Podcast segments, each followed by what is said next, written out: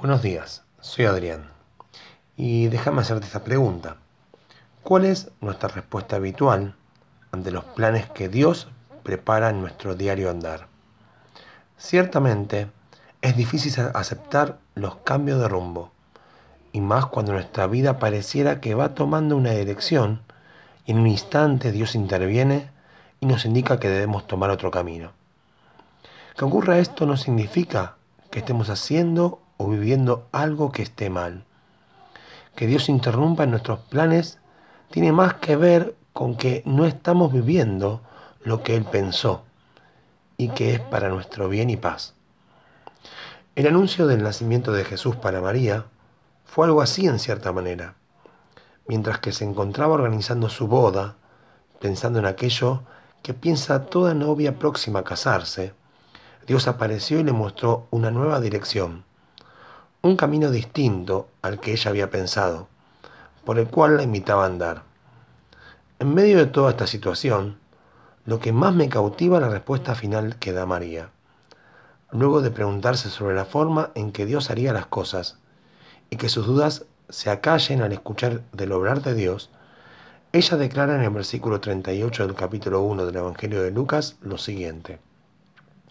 He aquí, la sierva del Señor, hágase confirmo conmigo conforme a tu palabra. Y el ángel se fue de su presencia. Verdaderamente el término que aparece como sierva sería mejor traducido como esclava del Señor. Esta idea contrasta fuertemente con la vida que practicamos en nuestras sociedades, donde se habla continuamente de la libertad que tienen las personas para hacer aquello que quieran. Aunque la esclavitud como institución jurídica ya ha sido abolida hace muchos años, en cierta manera todas las personas continuamos viviendo alguna forma de esclavitud, al trabajo, al estudio, al dinero, de nuestras acciones o decisiones.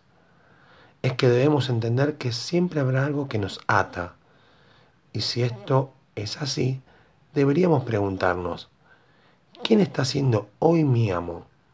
¿Quién es aquel que ha puesto su yugo de esclavitud sobre mí? Por otra parte, los cristianos se llenan su boca hablando de la libertad que hay en Cristo Jesús, pero no se ponen a pensar que esta libertad se relaciona íntimamente con la esclavitud del Señor. María tuvo bien en claro todo esto al pronunciar su respuesta, luego de escuchar el plan de Dios para su vida, ya que entendió una gran lección que debería correr por nuestras venas a cada paso que damos en esta tierra. En el cristianismo es la única forma de esclavitud donde se halla la verdadera libertad. Aunque suene contradictorio y se transforme en una paradoja para nuestros oídos y aún más para el corazón, la esclavitud del Señor es una respuesta de amor a su amor. Es que en entender que Dios pensó y piensa en mí, nos debe llevar a rendirnos a sus pies. Aquel que se despojó a sí mismo y se entregó en mi favor, humillándose a sí mismo, pide de mí que tenga el mismo sentir que tuvo Cristo Jesús, como bien podemos leer en Filipenses capítulo 2 versículos 5 al 8. Por lo tanto, Señor, ayúdame a responder a tu gran amor como lo hizo esta sierva tuya. Si tú eres amo y Señor, entonces yo soy tu esclavo haz conmigo conforme a lo que tú quieras. Que el Señor nos bendiga.